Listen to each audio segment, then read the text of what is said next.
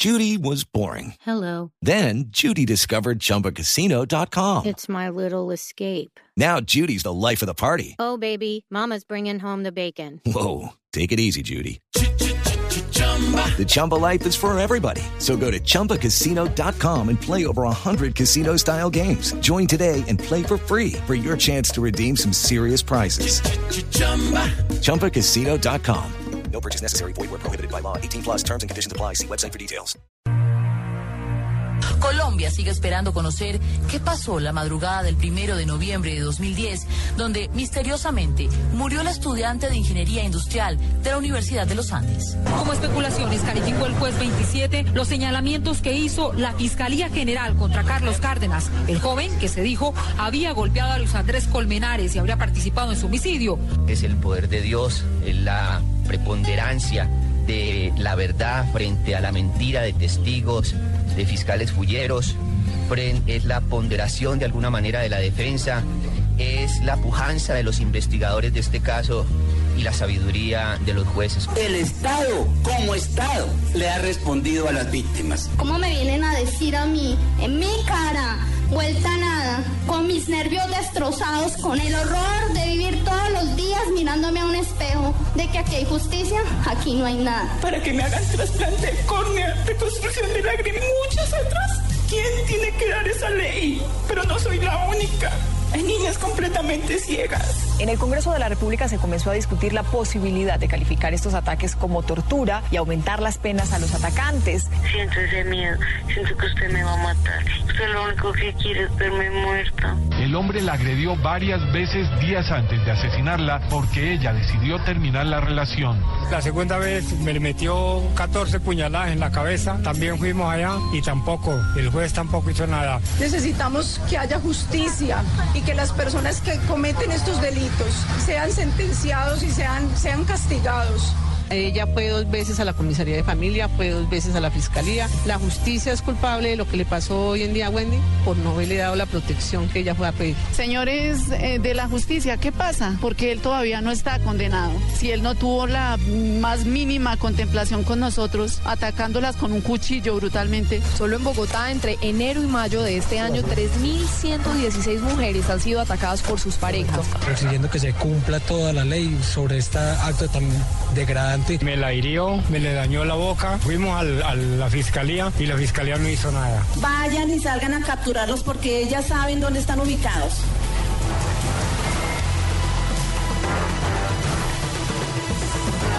Agresiones de tipo físico, sexual, robos, que quedan impunes y que el propio presidente Juan Manuel Santos ha condenado, en el sentido en que en Colombia se está gestando una cultura de la muerte que está influenciada por muchos factores, pero en muchas ocasiones la justicia no es capaz de solucionar. El rostro de uno de estos casos es Claudia Rubiano, una joven de 28 años que sobrevivió milagrosamente a un ataque de su expareja. Recibió 36 puñaladas, al parecer, en un ataque de celos. Hoy está viva de milagro y nos atiende a esta hora. Buenas tardes, Claudia. Cuéntenos qué fue lo que sucedió.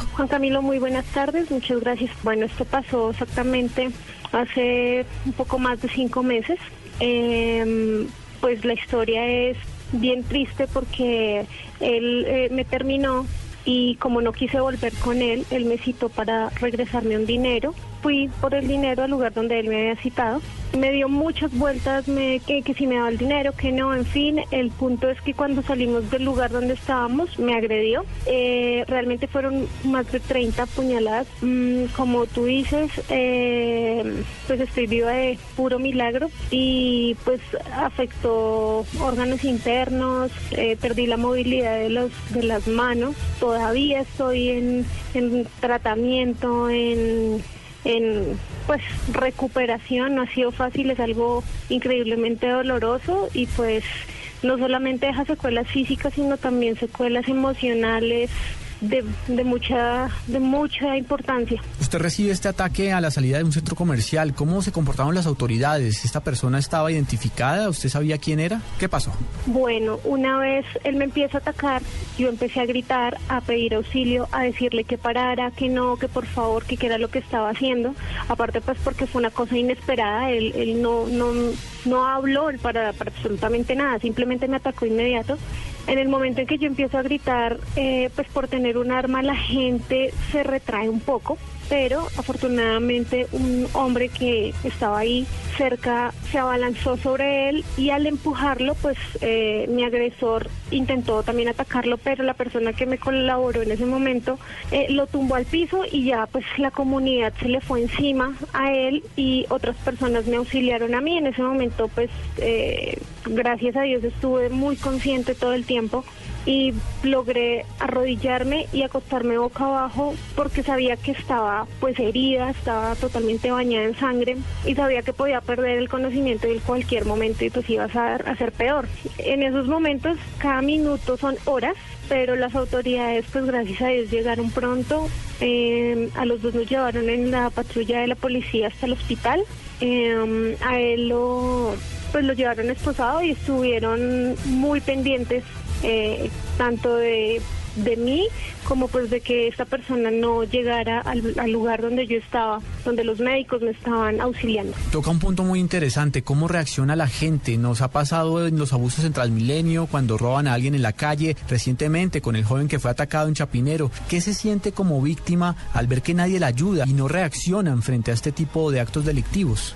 Realmente es terrible, es terrible porque... Eh, estoy pidiendo auxilio, estoy a menos de 10 pasos de la, de la avenida, de una calle donde hay muchísima gente y la gente solo mira. Eh, lamentablemente somos un país donde criticamos, un país indolente, donde nos duele de lejos, pero al momento de actuar existe la cobardía y existe la cobardía por me, si a esa persona le están haciendo eso, a mí también me lo va a hacer, qué, tal que no venga solo y me agrede a mí. Yo pienso que eso es el miedo que tiene la gente. Eh, pero pues igual una vez, como, como comentaba anteriormente, una vez lo cogen y me lo quitan de encima, toda la comunidad se le va encima a él y otra, otras personas me ayudan. Es decir, con que una persona se despierte, se levante, ayude, el, eh, empuja al resto porque como que se siente, se siente el respaldo de, de, esa persona que se metió de una a colaborar, entonces se siente el respaldo. Pero sí es muy triste porque pues sí, la comunidad hubiese, me hubiese colaborado desde el momento en que empecé a gritar, seguramente no hubieran sido 30, hubieran sido menos y no tuviera en este momento pues el, el, el, agravante de mis manos. ¿Podemos decir el nombre del agresor? Él se llama Julián Andrés Bonilla Tavares. Julián Andrés Bonilla, un hombre judicializado ya por las autoridades. Hablemos de eso, cómo ha actuado la justicia en todo este caso. Hay testigos, hay cámaras de seguridad, sus heridas son pruebas fehacientes de que el hecho ocurrió. ¿Por qué este hombre no ha sido condenado? Es, es un punto bien, bien particular. En este momento estamos en espera de una audiencia que me han aplazado ya veces. Eh, esta vez se supone que ya tienen que llevarlo, pero entonces el punto es que el IMPEC está en paro. Eso es, esa es la respuesta que me han dado constantemente. Eh, el IMPEC está en paro, por eso no lo lleva, el IMPEC está en paro, por eso no lo lleva. Creo que hay diferentes maneras para darle respuesta y una pronta solución a, a los, estos temas. Eh, existe el Skype, existen yo creo que muchas maneras de hacer esta audiencia. Entonces, pues en ese en ese punto sí estoy bastante preocupada porque la necesidad urgente de terminar con este proceso, pues es, es, es urgente. Una cosa es pues mi tratamiento, mi, mi, medicación, todo el asunto que tengo médico, pero también tengo este agravante de tengo que estar pendiente porque me aplazaron la audiencia, porque no lo llevaron, porque no me dan respuesta, porque una cosa, porque otra. Es una, una cosa muy, muy lenta. Yo creo que si tanto el gobierno como está en este momento, digamos, tan pendiente de las agresiones contra las mujeres, estuviera mucho más fuerte, mucho más arraigado, deberían darse estas sentencias, estas condenas, todos estos procesos contra el maltrato muchísimo más rápido. Es decir, desde mi agresión ya llevo poco más, un poco más de cinco meses y a la fecha pues estoy, sigo esperando audiencias pues, y aparte de eso la audiencia de condena todavía está mucho más lejos. Entonces creo que hay que apretar realmente este tipo de cosas y dar una condena que amerite que sea ejemplo, porque una condena de 15 años, por dar un ejemplo, porque realmente no tengo la menor idea de cuánto será, pero por ejemplo, si fuese una condena de 15 años, pues en 15 años sale una persona a seguir haciendo lo mismo, ¿A, ¿A, qué sale? O sea, es decir, ese tiempo no es un ejemplo. Pero a pesar de las pruebas, ¿existe la posibilidad de que vuelva a la libertad? Sí, ¿por qué? Porque resulta que por estar atrasando tanto la audiencia por las razones que sean que el IMPEC está en paro, ahora tengo entendido que la Fiscalía también parece que va a entrar en paro, entonces es un montón de cosas, entonces vamos a llegar a un punto donde van a haber vencimiento de términos y entonces ahí qué va a pasar. Lo más grave, Claudia, es que este hombre es vecino suyo. Si queda en libertad, lo tendría prácticamente al lado de la puerta nuevamente acechándola. Exactamente, es, es vecino prácticamente y, y es terrible.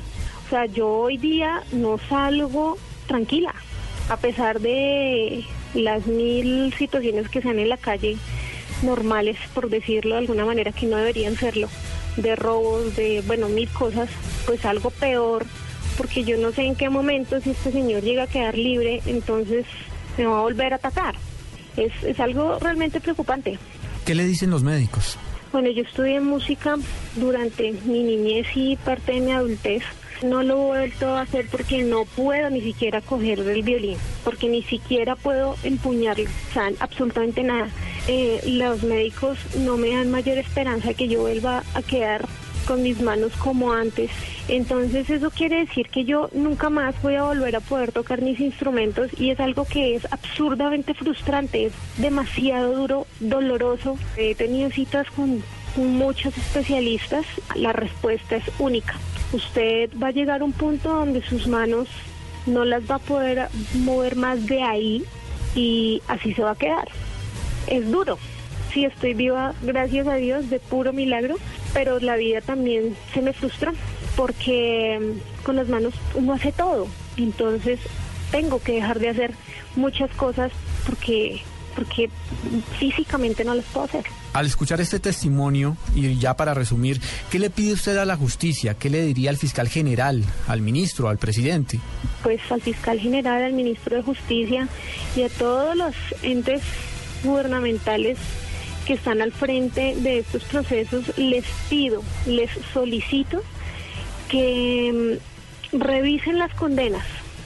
Una condena que amerite un ejemplo, una condena que una persona que se le pase por la cabeza hacer una locura de estas diga, oiga, voy a voy a estar 40, 50 años en una cárcel. Si mm, aprietan esas condenas, si ajustan las condenas, si quitaran el, el, el punto del hecho de es que le vamos a dar una rebaja de pena porque se portó bien en la cárcel, porque se declaró culpable, a mí no me sirve que se porte bien o se declare culpable en una cárcel, porque es que ante la sociedad le está haciendo daño. Entonces yo les pido que estas, estas cosas que pasan tan absurdas las miren con lupa, les den una condena realmente fuerte, una condena ejemplar, una condena que la gente piense dos, tres veces antes de cometer un delito de estos, que se quiten esas rebajas porque ¿qué le van a rebajar a una persona que quería matar a otra con sevicia, que planeó matar a otra persona? O sea, hay que revisar esto más al detalle y agilizar los temas porque es una cosa dolorosa, físicamente y psicológicamente, bueno, no solo para, para mí como víctima, sino para mi familia también es Claudia Rubián, una joven de 28 años que sobrevivió a un ataque de 36 puñaladas. El hombre, el agresor, está por quedar libre nuevamente y obviamente al acecho. Este es el rostro de la injusticia en Colombia. Gracias Claudia por contarnos su caso en el radar. Juan Camilo, muchísimas gracias. Aquí está el análisis, el radar en Blue Radio. Y sobre este tema de la falta de acción de la justicia en Colombia, el ex magistrado y jurista José Gregorio Hernández. Bueno, aunque es lo cierto que el sistema penal acusatorio y las reglas actualmente vigentes merecen revisión porque el sistema actual presenta muchas falencias. Sin embargo, hay unas reglas mínimas que de todas maneras tendrían que ser observadas.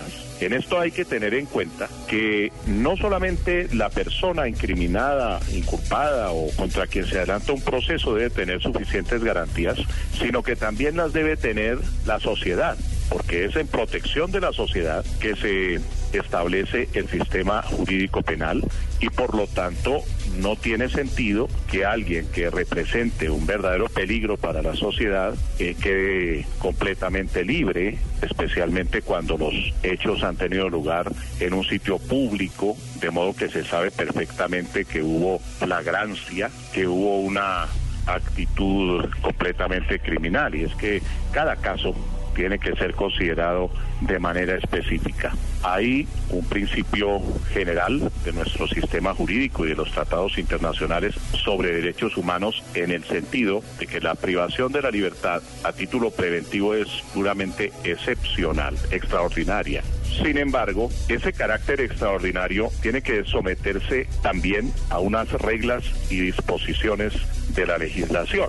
En nuestra ley está previsto que quede privado de la libertad que constituya un peligro para la sociedad. Si hablamos de un caso como este, 36 puñaladas contra una mujer completamente indefensa y en sitio público, yo creo que no queda duda de que el individuo, independientemente de cuál haya sido la motivación y cuáles las características de su acto, el hecho cierto es que esa persona es un peligro para la sociedad. Queda perfectamente claro frente al país que la persona no puede quedar en libertad porque cada día que transcurra con esa persona en libertad es un día de peligro para muchas personas. Entonces, allí, repito, independientemente de las motivaciones que pueden ser pasionales o de otra índole, lo cierto es que es un eh, comportamiento completamente anormal que la sociedad no tiene por qué soportar. Y eso lo deben establecer las autoridades correspondientes sin violar sus garantías, pero también reconociendo que la sociedad necesita igualmente protección y seguridad dentro de un sistema jurídico equilibrado. Ya.